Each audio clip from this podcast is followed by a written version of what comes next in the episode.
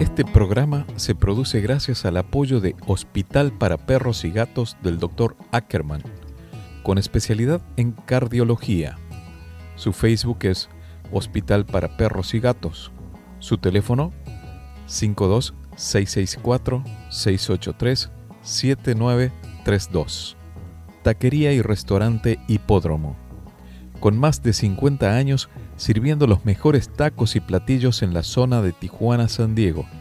Están en Avenida Hipódromo 14.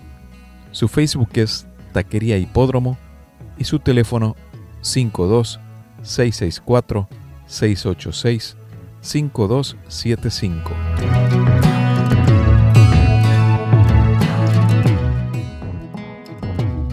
Lo que no escribe tu mano lo escribirá tu cuerpo.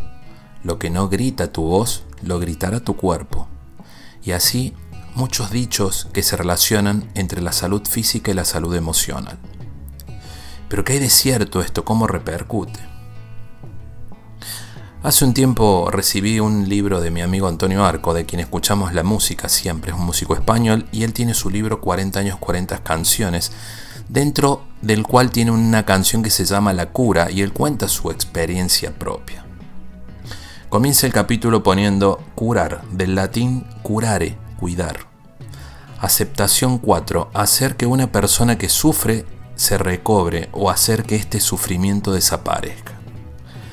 Pero ¿cómo hacer esto? Antonio vivió un duelo, tres duelos, en una especie de resistencia de esa realidad. Partieron su papá, su mamá y su hermana muy cerquitas en fechas de diferentes motivos. Él continuaba con las giras, iba de un lado al otro, no quería parar en ese en una especie de mecanismo de defensa.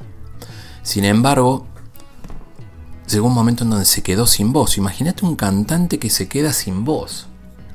Y fue al médico, lo revisó. Bueno, eso lo puedes ver en el libro 40 años, 40 canciones de él o escuchar su música también. Sin embargo, ¿a qué vamos con esto?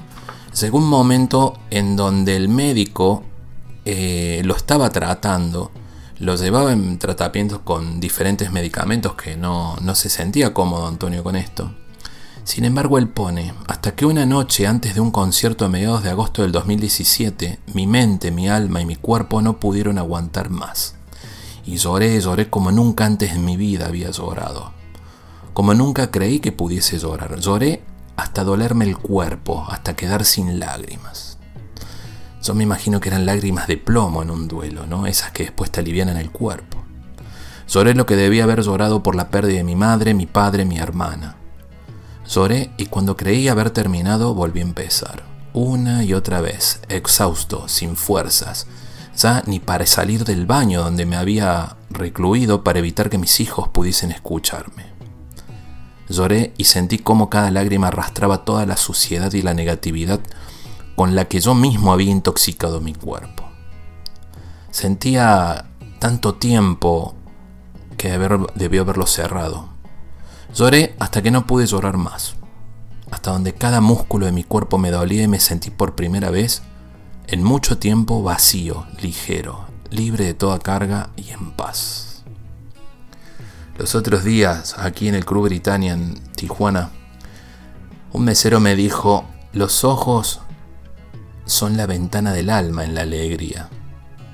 Y otra persona en otro lugar me dijo, los ojos cuando lloran son la limpieza del alma. Es como un vidrio que se empieza a sacar toda esta suciedad para estar en paz.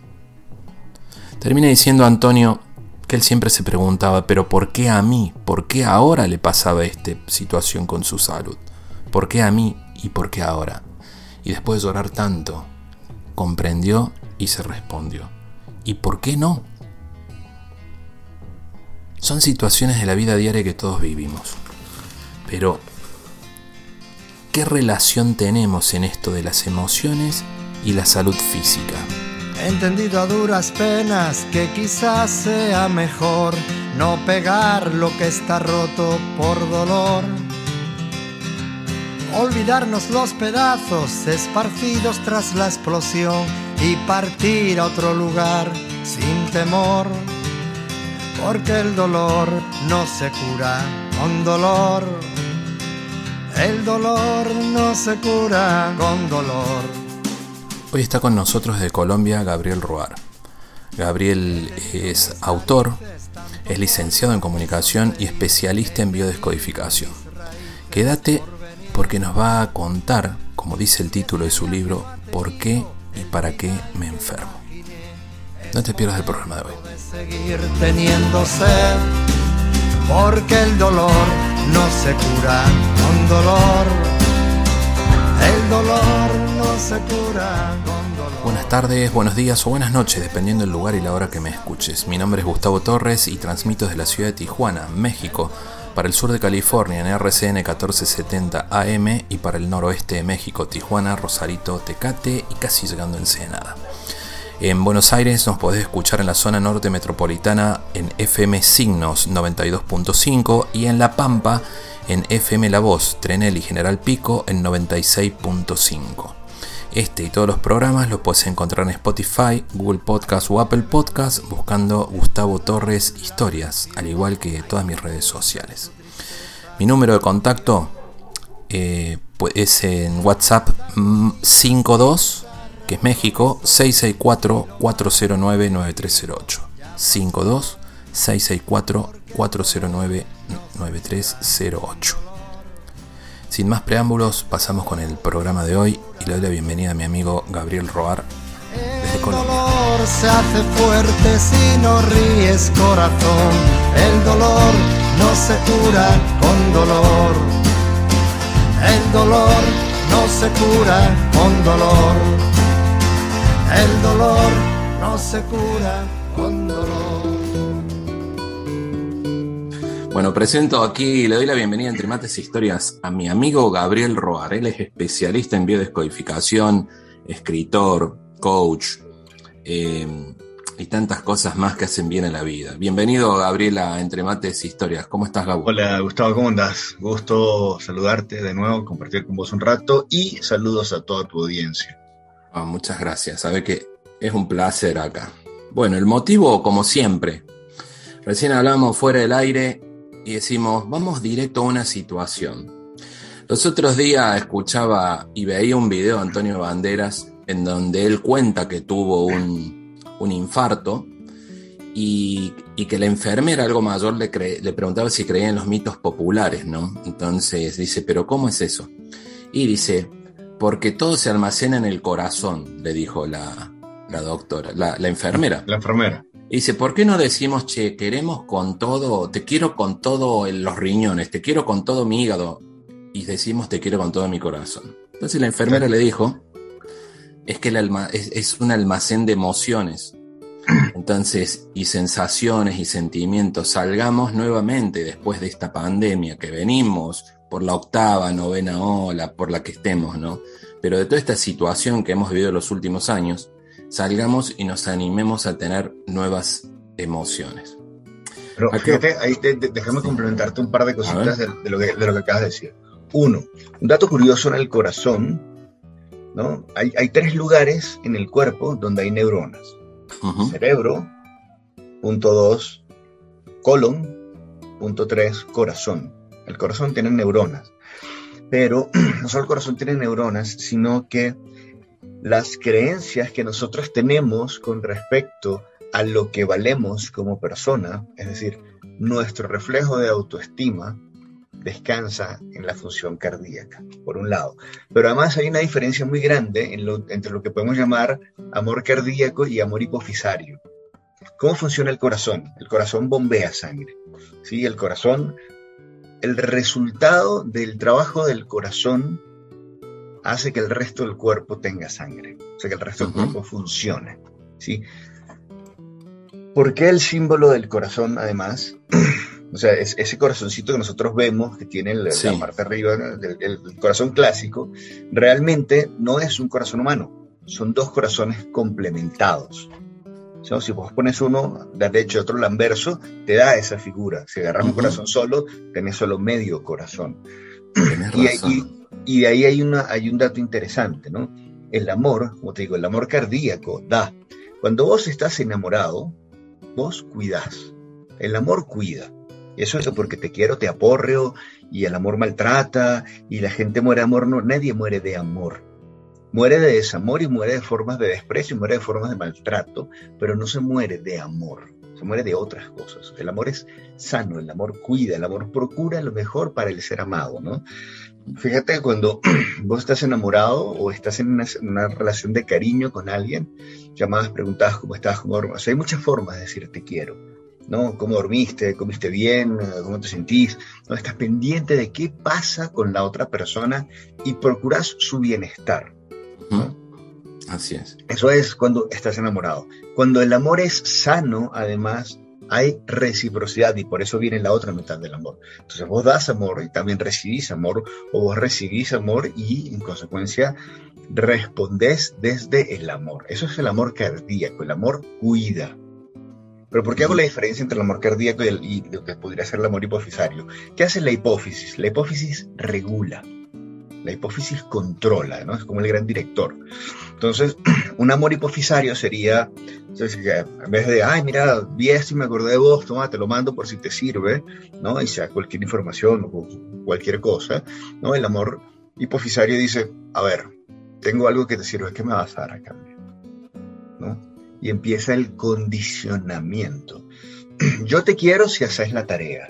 Te quiero si te comes la sopa. Entonces, perdóname, ¿un plato de sopa determina el cariño de una madre? Sí. se empieza a poner interesante esto, ¿no? Parece el libro de Erich Fromm, El arte de amar, que amar es una negociación. Claro, entonces, que hagas la tarea depende de que papá te quiera un poco más o que te permita condicionar. Entonces, cuidado, porque ¿cuál es el mensaje?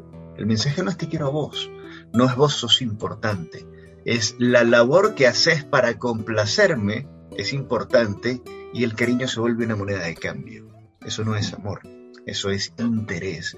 O, si lo ves, amor como amor hipofisario, ¿no? Hay una regulación que te hace cumplir una tarea y en base al cumplimiento satisfactorio de esa tarea tenés un besito, un abrazo, una mano en el lomo, un gesto de aprobación. El tema es que eso, cuando se extrapola a las relaciones humanas y este niño crece, no crece pensando, ah caramba, mi papá era un adulto eh, un tanto disfuncional y era algo analfabeta emocionalmente hablando. No, nace creciendo pensando en, no soy lo suficientemente bueno y por eso no me quería. Nace dudando de su valor, de su capacidad de ser querido, de su capacidad de dar amor. Entonces, el amor se vuelve una moneda de cambio, por lo cual la persona está en un constante proceso de dar y de cuidar y de atender al otro y se vuelve un proceso servil eso es desamor personal que se compensa con atención. Es otra cosa. Eh, Gabo, esto que estás diciendo entramos derecho al, al punto, ¿no? Porque sos especialista en biodescodificación, en cómo lo que el cuerpo habla lo que la boca calla. Entonces, yo le digo el lado emocional de las enfermedades, ¿no? De las enfermedades. Y un poco desmistificando por qué en toda, este, en esta introducción que hacemos, que, recién estábamos comentando, el hecho de las tensiones, las ansiedades, la depresión, todas estas sensaciones que el cuerpo empieza a tirarnos señales eh, y empiezan a surgir enfermedades físicas en ese equilibrio cuerpo-emoción. ¿Cómo podemos desmistificar esto de la biodescodificación? ¿Qué es? A ver, eh, en, cómo yo aprendí a ver la, biodescodificación, yo entré a la biodescodificación a través de la bioenergética como derivación de la caracteriología o de la... Wilhelm Reich, que era alumno de Freud, o sea, psicoanalista de base, cuando le toca hacer su tesis de psicoanálisis, le dice a Freud, mira, el aparato psíquico, muy lindo, toda esta teoría, no existe. ¿Sí? si yo veo en qué parte del lóbulo frontal, prefrontal, parietal, occipital me queda el aparato psíquico, no existe. ¿sí? O sea, todo lo que tú describes no ocurre en el cerebro, ocurre en el cuerpo y sobre todo ocurre en el músculo, liso o estriado. Entonces, la tesis de Wilhelm Reich es una antítesis de cómo nuestro cuerpo demuestra eh, las emociones o vive o experimenta las emociones. Y de ahí luego todas estas derivaciones, digamos, en esta escuela que arranca como, como una escuela suiza o austríaca, luego se termina consolidando como bioenergética, ¿no? En, en, el aporte que hace Alexander Lowen, ¿no? Digamos, desde la visión de la escuela norteamericana. En Europa, poco posterior a esto, aparece Hammer en Alemania con, su visión de lo que se conoce como biodescodificación, y luego Fletch en Francia, y luego aparece Enrique Corbera en España, en Barcelona particularmente. ¿no? Entonces la escuela europea de biodescodificación pasa a brindar una mirada, si se quiere, un poco más humanista, ¿no? del cuerpo y de cómo en el cuerpo la, el trauma emocional, es decir, una mala gestión de un evento traumático se expresa de diferentes maneras. Porque al final de cuentas estamos hablando de expresión o de represión de una emoción. Si la emoción que se siente, sea rabia, sea tristeza, simplemente se manifiesta, se expresa, se gestiona, la persona continúa sana. Porque además luego se han creado un montón de mitos sociales con respecto a... No, perdona, es que los hombres no lloran, ¿no? Si, los hombres lloran, sos medio nena, entonces no, no funciona así. No, no, los, claro que lloramos. lloramos mucho, por Dios. Entonces, el tema de cómo gestionar momentos de represión ¿sí? ante ciertas emociones. No, no puedes estar triste, tenés que sonreír siempre. Si yo sonrío siempre, desde el punto de vista de la psicología clínica o de la psiquiatría, tengo una actitud maníaca, ¿no? Cada emoción tiene un lado positivo y un lado negativo. incluyendo la, la, alegría, ¿no? Si yo la alegría la perpetúo y la exalto, tengo un proceso eufórico y me desgasto, yo necesito descansar. Yo desde la rabia ataco, pero ataco la amenaza, ¿sí? Yo no ataco porque, ay, me gusta pelear y, soy un buscapleitos. No, yo gestiono situaciones que necesito resolver y cada emoción me permite resolver una situación distinta. Eh, lo relaciono con hoy tanta información que en la televisión, en redes sociales, todo, ¿qué tan positivo o qué tanto daño nos puede hacer cuando por ahí aparecen coach que son demasiado positivos. Hay alguno incluso aquí en México que llegó a ofender hasta un muchacho, un mesero, ¿no? Un, payaso, que empieza a etiquetar las personas y si vos no gritas que sos un tiburón arriba de la mesa, es como que no servís. Y, y, otra, otro, otra, otro coach, digamos, filósofo que hace filosofía, le, lo rete, dice es ilegal lo que estás haciendo, a la larga le haces mal a la gente porque tenés que, no todo es una exaltación de alegría. No, hay, hay gente, sobre todo hay mucha gente que viene de, la, de haberse formado como coach en PNL, donde necesita la reafirmación positiva y esta actitud exaltada. Pero lo que te digo, yo no puedo mantener una actitud eufórica 24 horas salvo que esté en drogas ¿no? y tenga un exceso de anfetaminas, no voy a estar exaltado 24 horas. Desde la tristeza yo reflexiono, yo no reflexiono en ninguna otra emoción. En la rabia yo tengo una rabia negativa, que es la que destruye, pero tengo una rabia constructiva. Yo tengo un paciente que porque le generó una profunda rabia que su padre haya perdido el trabajo en algún momento de su adolescencia, esa rabia dijo, a mí nadie me quita el trabajo, montó cinco empresas. A mí nadie me quita mi casa y tuvo cuatro casas, ¿no? Pero él decía, le preguntabas y reaccionaba de la rabia, pero una rabia llevada a lo constructivo, es decir, esto no me vuelve a pasar, ¿no? Y es el mecanismo de defensa. Entonces, ay, no, no puedes sentir rabia, no, claro que sí, la cosa es qué haces con ella, cómo la gestionás, ¿sí? ¿Qué enfermedad nos puede hacer, cómo se, cómo habla en el cuerpo la rabia? Si no la gestiona A ver, hay, varias cosas para ver desde cómo la gestiona y cómo no, ¿no? Si tú tienes una buena gestión de la rabia, el circuito de la rabia, lo que se conoce como el circuito de la rabia, es el arco que comprende manos, antebrazos, brazos, hombros, trapecio, o sea, cuello, esta zona, ¿no? Ese arco es el circuito de la rabia. Por eso cuando uno tiene rabia, pelea con las manos, o sea, pelea los puños o pelea con la boca. Insulta, grita, gestiona.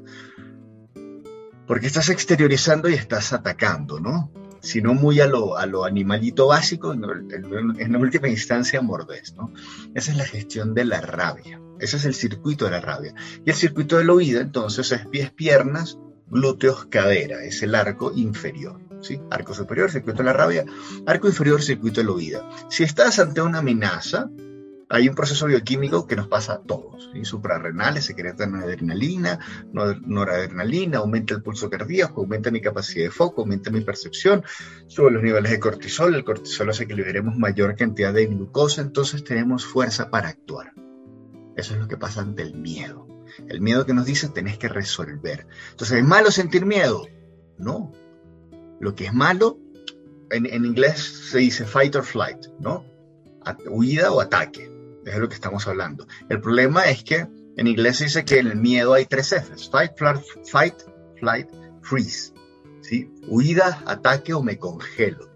El problema en el miedo no es hacer algo, al contrario, el miedo siempre te dice, tenés que salir de acá porque estás en riesgo. Si vos vas cruzando la calle, ¿no? Y tenés esta historia de el miedo es psicológico y no existe, y viene un bondi a 120 kilómetros por hora y te parás y lo enfrentás y dices, no puedes, yo soy más fuerte. Termina en el hospital muerto, termina en la morgue, se acabó. Sí. no pasa nada.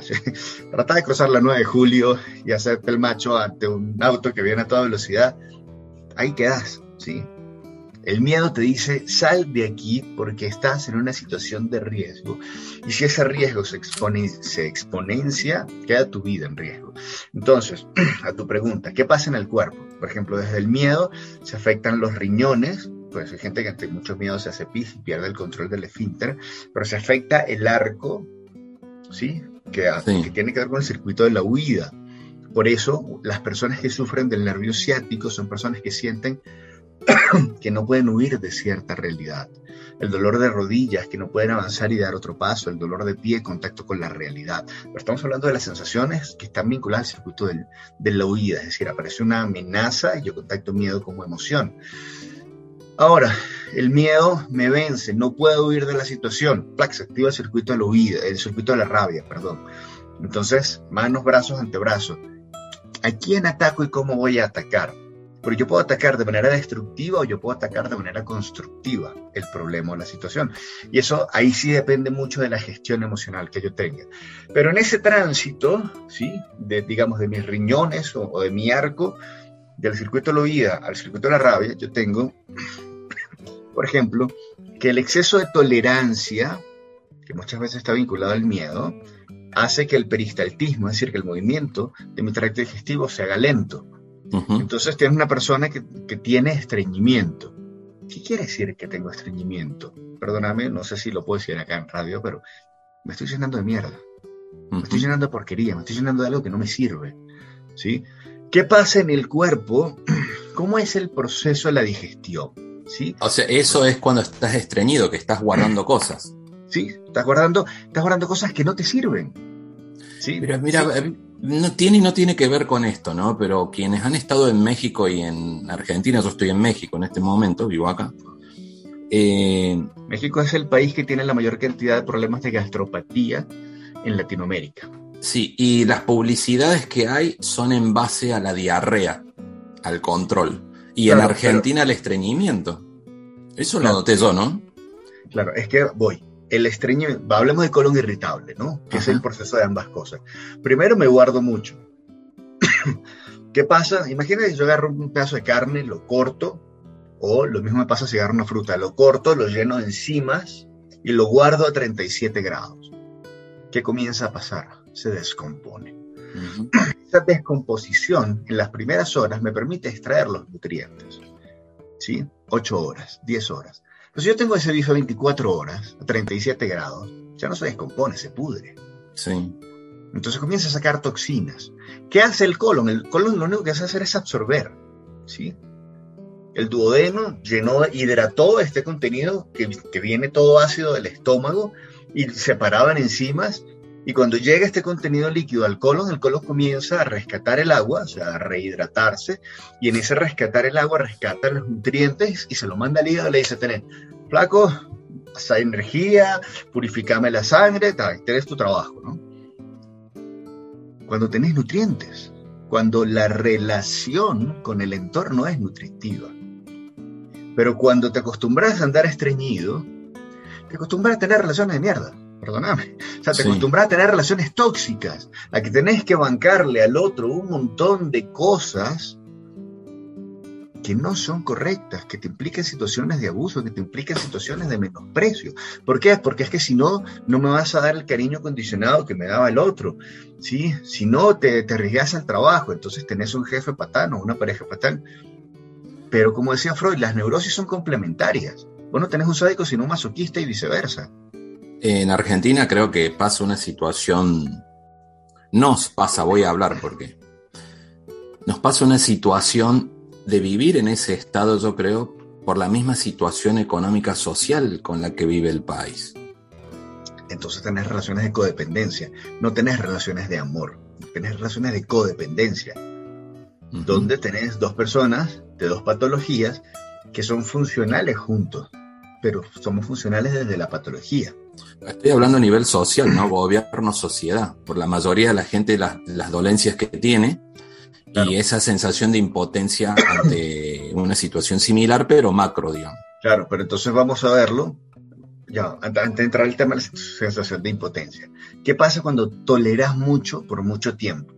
Hay un momento donde decís, ya no más, ¿no? O sea, estás emocionalmente desgastado y no bancas nada. Pasás de la excesiva tolerancia a la intolerancia. ¿Qué es la intolerancia? Es mandar todo a la mierda. Perdóname otra vez, perdón audiencia, no suelo ser tan escatológico, pero quiero que entiendan, ¿no? Cuando soltás todo, hay mucha gente que dice, ay, sí, pero entonces es mejor la diarrea. No, porque en la diarrea, ¿qué está pasando?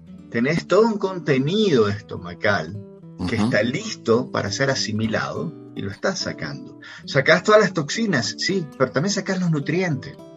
El intolerante deja de aprovechar un montón de situaciones porque no banca nada no es capaz de negociar, es intolerante. ¿sí?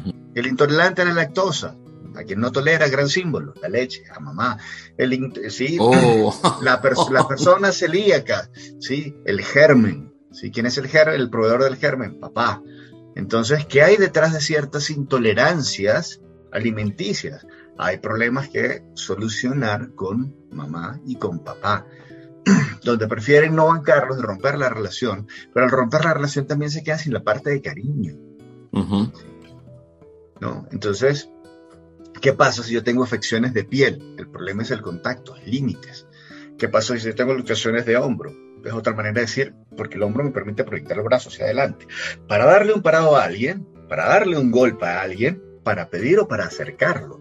La gestión sana de los límites se refleja en la salud en la piel, ¿sí? Una piel humectada, brillante, linda. Me habla de una persona que sabe dar y recibir afecto y sabe manejar sanamente sus límites. Cuando es una persona que tiene acné o que tiene rosácea, ¿sí? ese manejo de límites lo lleva a no darle la cara al mundo de mejor manera y por eso afecta su elemento de identidad. ¿Sí? o luxa ciertas articulaciones que dicen no sé manejar bien los límites. Lado izquierdo, lado del corazón, relaciones consanguíneas, es decir, familia. Lado derecho, relaciones sociales, trabajo, amigos, pareja. La escuela europea de biodescodificación y la medicina oriental china, la medicina tradicional china dice lado izquierdo, lado femenino, lado derecho, lado masculino. Eso es lo que se, ha venido diciendo por 5.000 años. Y la vertical... Perdón, lo que he ¿eh? encontrado en terapia, voy, re, recapitulo. Lado izquierdo, perdón, lado izquierdo representa lo femenino, en este caso las relaciones con mujeres, mamá, como gran símbolo. Lado derecho, lo masculino, ¿sí? Pero ese mismo efecto de yin y yang. si yo me, traigo el concepto de la medicina tradicional china, entonces el lado femenino también es lo negativo, y también es lo débil, el lado masculino es lo positivo. ¿sí? Pero ahí si, te pones a, a, rescatar toda esta acepción, también encontrás que hay mucho del machismo chino en esa percepción, porque el lado izquierdo, bueno, y también si queremos hacer un, repaso, una pincelada de sociología, ¿no? Mm, la izquierda, ¿cómo se dice izquierda en, en italiano? La sinistra, es la siniestra, y la derecha, lo derecho, lo correcto, viene del lado social, o sea, viene del lado derecho, que es el lado masculino. Pero si yo quito toda la parte de prejuicios y me quedo en lo fisiológico funcional, ¿sí? salvo que la persona tenga dextrocardia, es decir, tiene el corazón en el lado derecho, que es muy poco, que son muy pocos, lado izquierdo, el lado del corazón, representa sangre, representa relaciones consanguíneas, representa la familia. En mi práctica en terapia, en estos 25 años, eso lo he encontrado que se mantiene en el tiempo. Lo que no siempre he encontrado es que lo que ocurre en la izquierda tiene que ver solo con mamá, ¿sí? Y lo que ocurre con derecha solo con papá y las figuras masculinas. Eso es una, eh, digamos, variación o una discrepancia que yo tengo con la escuela europea de biodescodificación, porque en la práctica yo lo aprendí así y luego entendí que no funcionaba de esa manera. Si encuentro es que del lado del corazón se representan las relaciones consanguíneas. Y estamos hablando de lateralidad ahora, ¿verdad? Sí, correcto, eso es lateralidad. Y referente a la verticalidad. Ok, si vamos de arriba a abajo, la corona representa, ¿no? Fíjate que el, los monjes o los judíos que usan el kippah, ¿sí? la corona representa mi contacto con la espiritualidad. Luego bajo la frente, mi manejo de las ideas o cómo enfrento la vida, además la frente, desde la, de la parte estructural, lo que es el prefrontal es la zona ejecutiva de mi cerebro. ¿sí? Es donde yo tomo decisiones. Sí. La salud que tengo, las lesiones, las cicatrices que tengan ahí van a estar hablando de cómo yo estoy enfrentando la vida o si en vez de ser eficiente soy simplemente un testarudo y me doy cabezazos en la vida. Rostro tiene que ver con identidad y luego viene lo que se llama la primera cintura, que es el cuello. La primera cintura que me permite conectar mis, mi identidad y mi pensamiento, o sea, la parte mental, con mis emociones. ¿sí? La congruencia o no que yo tenga en la gestión emocional tiene mucho que ver con la salud en garganta y cuello. Como uno lo que pienso con lo que siento. Pecho, la parte superior ¿sí? del torso, tiene corazón y pulmones. Entonces refleja vitalidad. Debajo del arco diafragmático están las vísceras. ¿Sí? Entonces tiene que ver con asimilación, pero sobre todo con la gestión del miedo. Y curiosamente, si debajo de las vísceras yo tengo los genitales.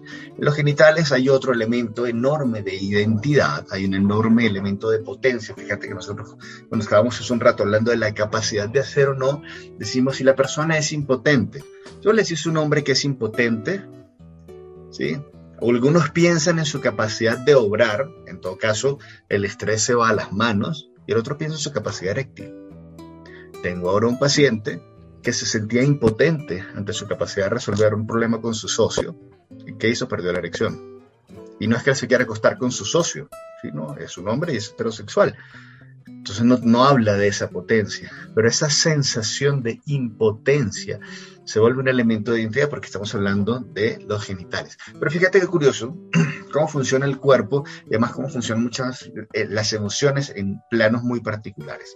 ¿Qué pasa con la intimidad? ¿no? Si yo veníamos diciendo desde el corazón donde se bombea toda la sangre, en el caso de los hombres muy en particular, necesitamos de esa sangre para poder tener potencia eréctil. ¿sí? Entonces, Del, del, corazón pasa por el filtro del arco diafragmático, pasa por la cintura, es decir, pasa, tiene que filtrar todos los intestinos. Es decir, yo tengo que pasar, perdóname de nuevo, audiencia, ¿no? la licencia otra vez. Yo tengo que pasar por toda la mierda social para poder tener una buena erección. ¿sí? ¿Cómo es la primera relación que tiene una pareja? ¿sí? No, no van pensando, mira qué lindo me encuentro con esta chica, o esta chica dice, mira qué lindo me encuentro con este chico, voy a entregarme, vamos a tener un encuentro emocional. No, es, si me muevo mucho va a decir que soy medio prostituta, entonces no, eh, pero si me muevo muy poco va a decir que soy aburrida, pero entonces si hago esto, ¿qué va a decir mi mamá o qué va a decir mi papá? Y el otro la tendré lo suficientemente grande, la podré levantar lo suficiente. Entonces, realmente es como un partido de fútbol, ¿no? En la cabeza de cada uno hay como 10 personas de bando y bando, y no se encuentran dos personas que se quieren amar se encuentran dos personas que quieren satisfacer las fantasías de cómo se supone debe ser el encuentro íntimo entre estos dos chiquilines que se están encontrando por primera vez con su sexualidad. Es súper estresante.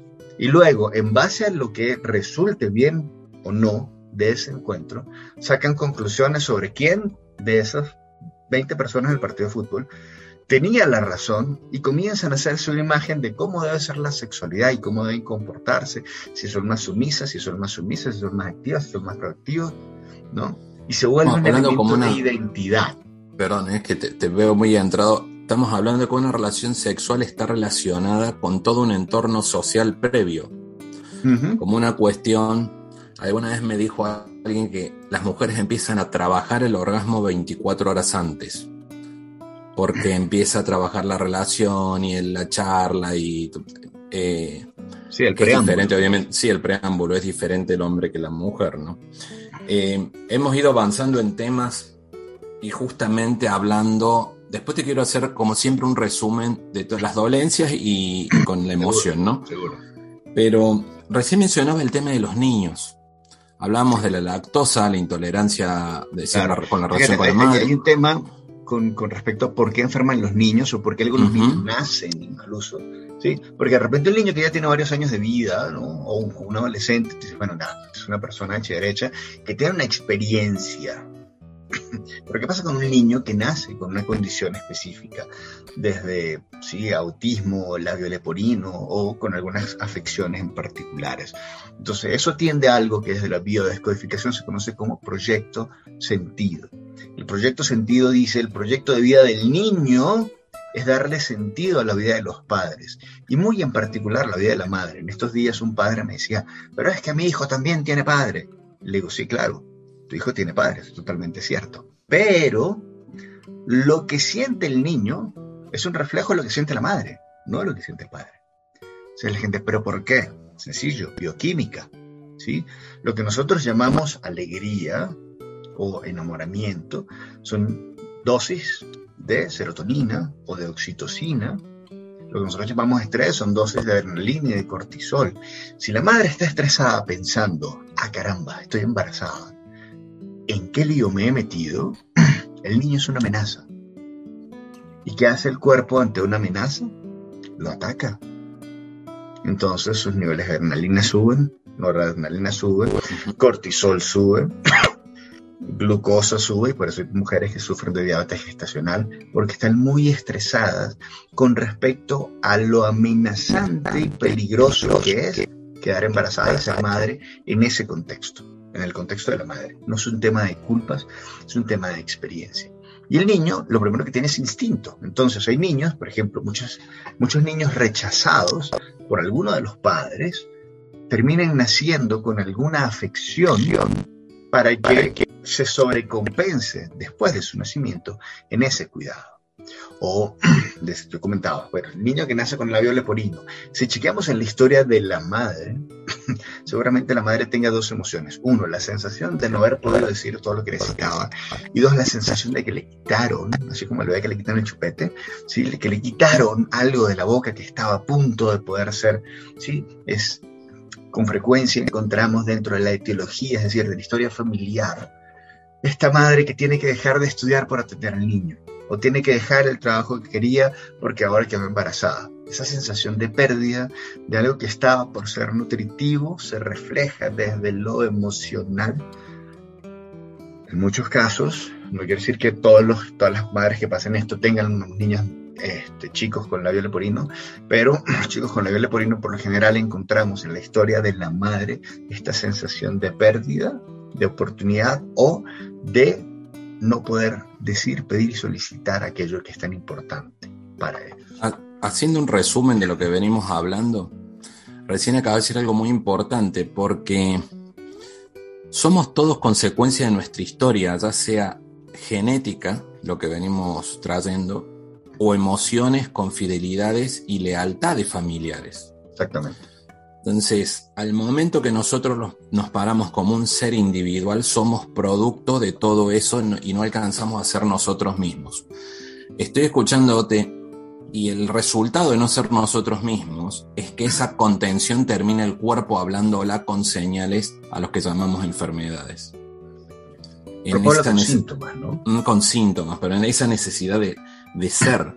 Y recién hablabas del tema de los niños. Y va, venimos hablando, es que hablamos, venimos hablando del tema de los niños. puntualmente en, una sociedad en donde actualmente pareciera que el hombre y la mujer están enfrentados. Alguna parte, no digo que todo. Sí, sí, claro, claro. Pero pareciera que cuando no es así, ¿no? Em, y yo siempre digo, hice un programa alguna vez borrando a papá, porque siempre, o sea, volvemos al mismo tema, es un tema delicado de decirlo pero siempre pareciera que el papá se va por un lado, la mamá para el otro, pero el niño queda en medio. Y muchas, eh, en muchos casos se lo agarra como un rehén, ya sea de un lado o del otro, y lo más expuesto, lo más común por ahí es que lo agarran de marido. Por, al, por digamos, eh, sí, para compensar el vacío del hombre en la casa, lo vuelven el hombre en la casa. Exactamente. ¿Y cuáles son las consecuencias de eso? Claro, fíjate que en la insolvencia emocional de muchas madres, ¿sí? La madre se encuentra incapaz de mantener su relación de pareja y decide tener un niño. Entonces el proyecto sentido del niño es ser la amalgama emocional de la pareja. ¿Qué pasa cuando la pareja se rompe? Porque esas parejas se rompen, ¿no? Más temprano o más tarde se rompen. Porque al final la crisis de pareja es una cosa y la crisis familiar es otra. Que la crisis de pareja puede devenir en nuevas crisis familiares, sí, pero no es que la crisis familiar es totalmente aparte de la crisis de pareja. Entonces tiene este niño que su función de vida es mantener a los padres juntos. Pero ya papá había dicho, le había dicho mamá antes, me quiero separar. Solo que ahora me quiero separar por el niño. O sea, me quiero separar y hay culpas, gestiones, eh, responsabilidades financieras y hay otro montón de cosas en el medio. ¿Qué pasa cuando papá y mamá se separan? El niño siente que su vida no tiene sentido. Porque él quedó, o sea, él vino al mundo para ser amalgama familiar. ¿Qué pasa cuando ya no está en la familia? ¿Qué pasa cuando luego los padres no terminan atacándose?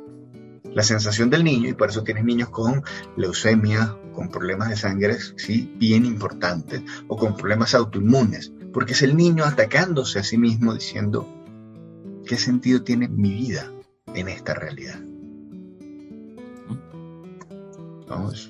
Eh, mira, tengo un programa pendiente porque hablaba el otro día con un especialista aquí en Tijuana y hablamos del gran índice de suicidios en niños y adolescentes. Estamos hablando de niños de 8 o 9 años que se intentan quitar la vida. Y es una, eso es una situación crítica a nivel mundial, que por ahí no lo hablamos y tiene que ver con todo esto, creo.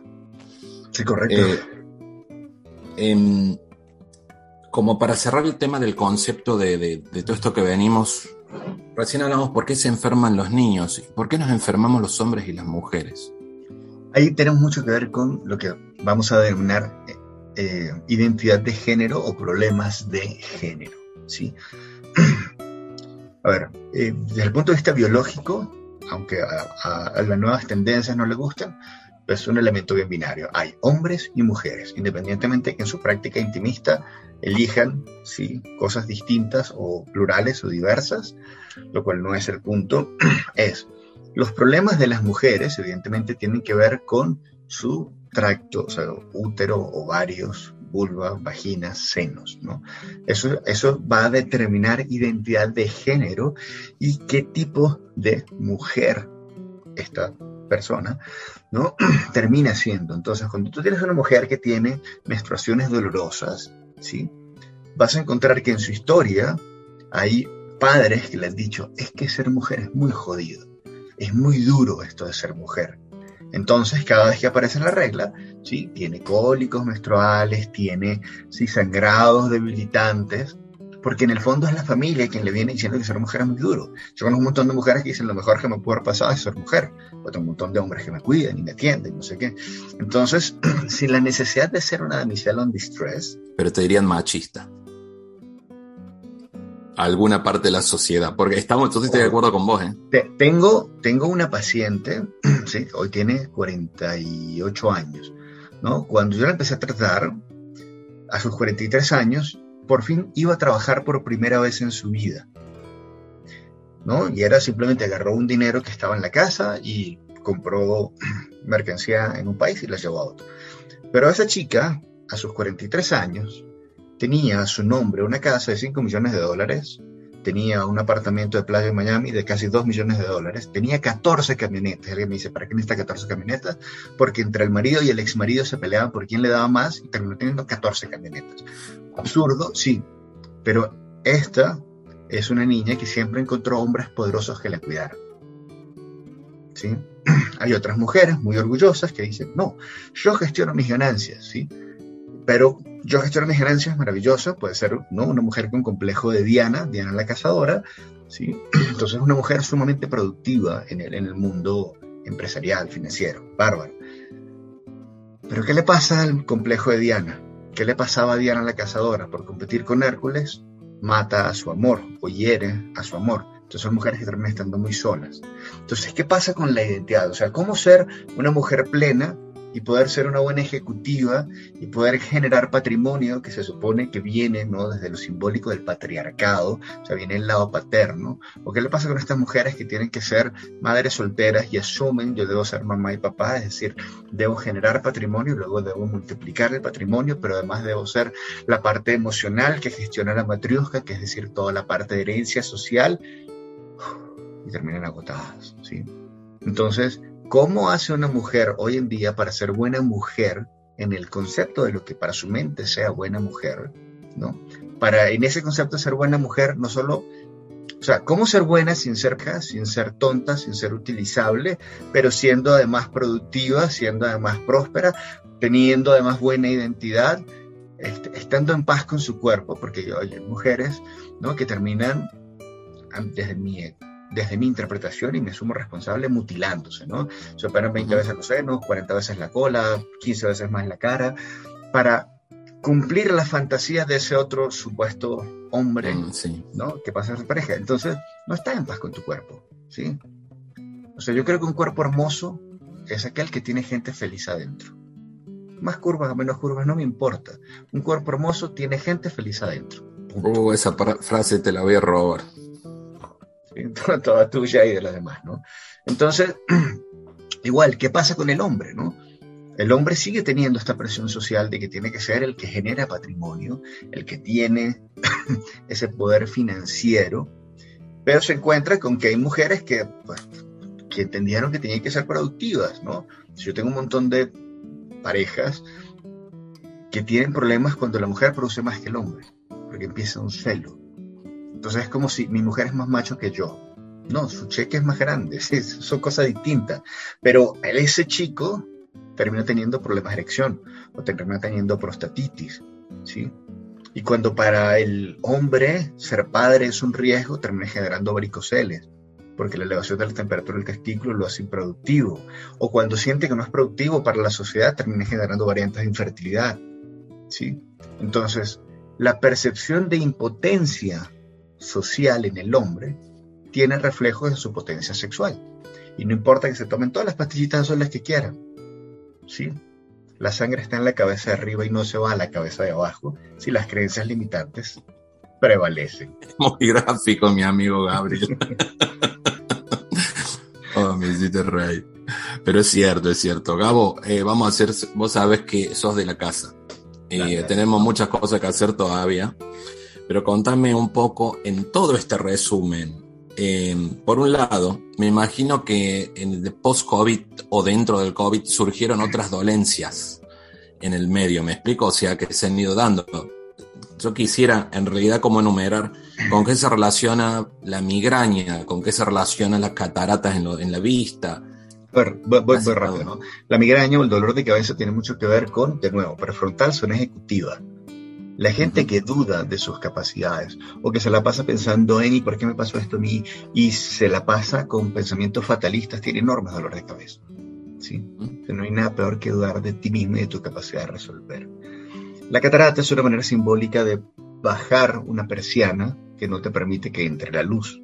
En consecuencia no hay vista, ojos que no ven, corazón que no sienten. Ante una realidad dura de percibir y tener que aceptar, es mejor dejar de verla para insensibilizarse emocionalmente. ¿Qué pasa con el tinnitus, no? que es ese pitido en el oído?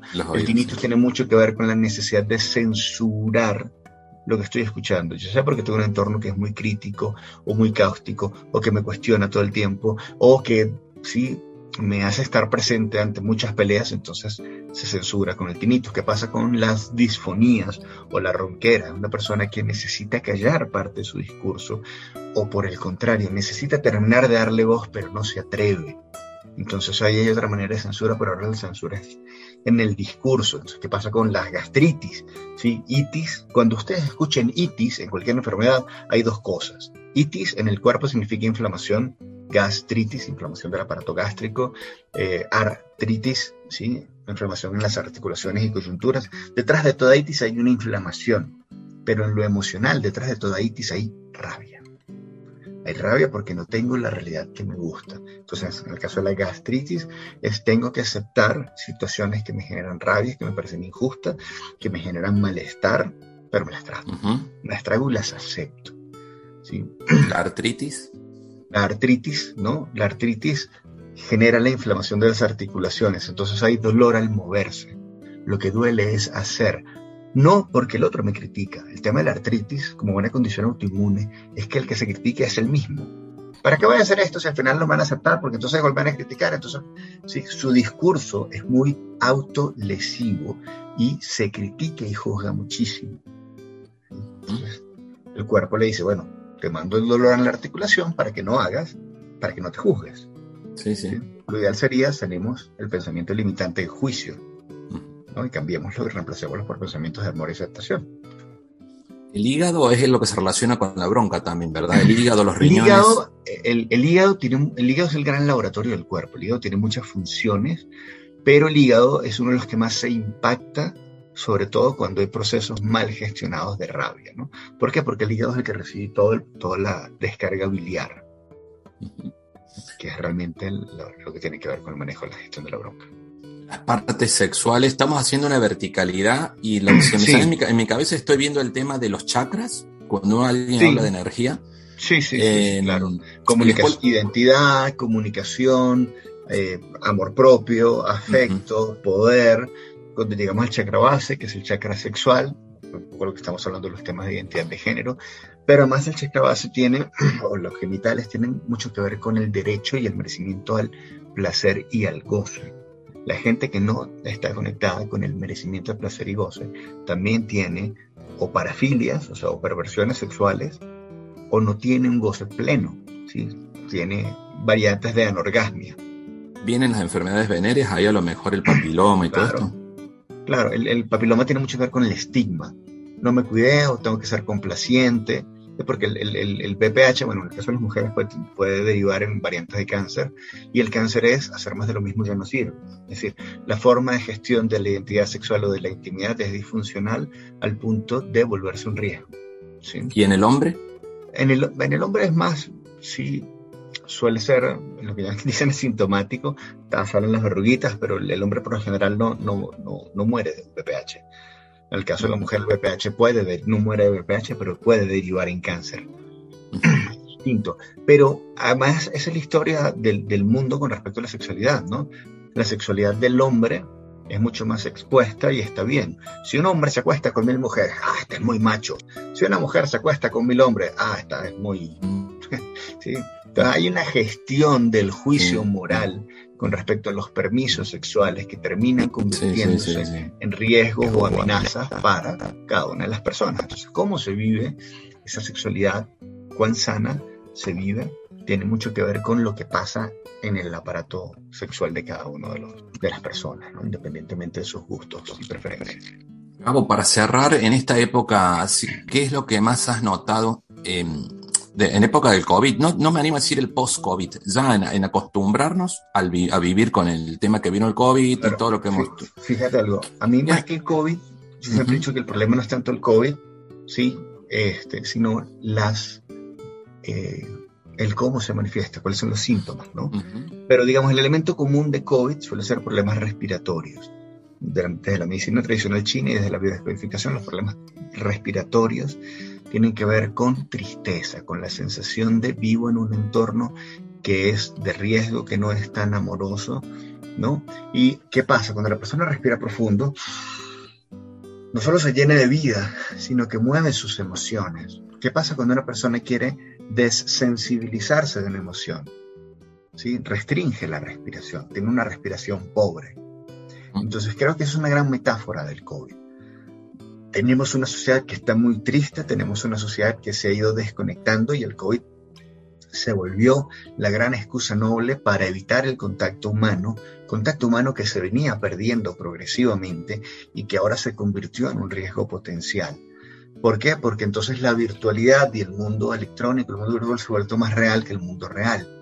Pero estamos hablando que el ser humano no puede tener relaciones con la computadora. La computadora me permite una sensación de seguridad porque tengo un reflejo, hay gente que se muestra, se expone emocionalmente, pero si se estresa mucho, cierra la computadora y listo, apaga el, móvil y se siente a salvo, cosa que no pasa en la relación, sí, cara a cara. En la relación cara a cara uno siente una sensación de exposición mayor si estás en riesgo. Pero si estás en una relación sana, ¿sí? Vos no puedes abrazar el mouse o podrás tener, ese qué lindo, todas las redes sociales que nos permiten estar en contacto con nuestros seres queridos al otro lado del mundo. Linda la teoría, pero nada reemplaza un abrazo. Sí, un ser querido y lo. Qué lindo, ¿no? Poder estar así, así a, eso, ¿no? Corazón con corazón, sí, compartiendo ese espacio. Eso yo creo que es un gran símbolo del COVID, ¿no? La ausencia social se hizo evidente la ausencia de calidad de encuentro se hizo evidente a nivel mundial y simplemente el COVID o el virus del COVID se volvió la excusa perfecta para decir, es que esto está pasando por seguridad. Sí, sí, sí. Está pasando porque estábamos desconectados de la gente. Qué buen resumen hiciste, Gabriel. Gabo, ¿dónde nos podés nombrar tus redes sociales? ¿Dónde se puede contactar la gente con vos? Porque das talleres por internet y hay Los invito particularmente a encontrarme en Instagram, arroba gabriel.roar, igual Facebook Twitter, es arroba gabrielroar, me, me encuentran en ambos. Mi libro se llama Hablando con mi cuerpo, porque para que me enfermo. En este momento en físico solo lo tengo en Colombia y también se agotó completamente en Colombia, así que contáctenme a mí para poder hacerlo llegar en físico y en digital. Está en Amazon, pero ya pronto vamos a hacer un relanzamiento para que estén en las otras plataformas, para hacer Novels, iTunes, otra, iBook y en las otras. Pero bueno, arroba gabriel.roar en Instagram, ahí me encuentran seguro. Gracias por acompañarnos. Este y todos los programas los puedes escuchar en Spotify, Google Podcast o Apple Podcast buscando Gustavo Torres Historias. Te mando un abrazo y nos vemos la próxima semana. Chao, chao. Quisiera ser más bueno, pero a veces no me escucho tener lo que merezco. Ni poco ni mucho. Quisiera regalarte la sonrisa que me falta, aunque hable tanto. Y tenga poca palabra. Me dijes aplicado y me aprendí toda la teoría. Quisiera no fallarte. Te lo juro por mi vida. Menuda tontería, mi vida que no es mía. La vida es solo un préstamo que dura un par de días. Me dije si me caigo. Me sacudo y me levanto, pero hay días, créeme, que cuesta contener el llanto. Quisiera ser tu hombro, tu escudo, tu alegría. Y no ser el empuje de la que te pincha. Y aunque a veces no conozca el que era antes, intento no olvidar lo importante. Ya sabes que aunque quiera nunca te devolvería aquello que me diste cuanto más falta me hacía. Y entregarte el corazón, que siempre lo lleves cerca. Si algún día me perdí, no dudes que estoy de vuelta. Y entregarte el corazón, dar todo lo que tenga. Bailaremos sin temor cuando llegue la tormenta.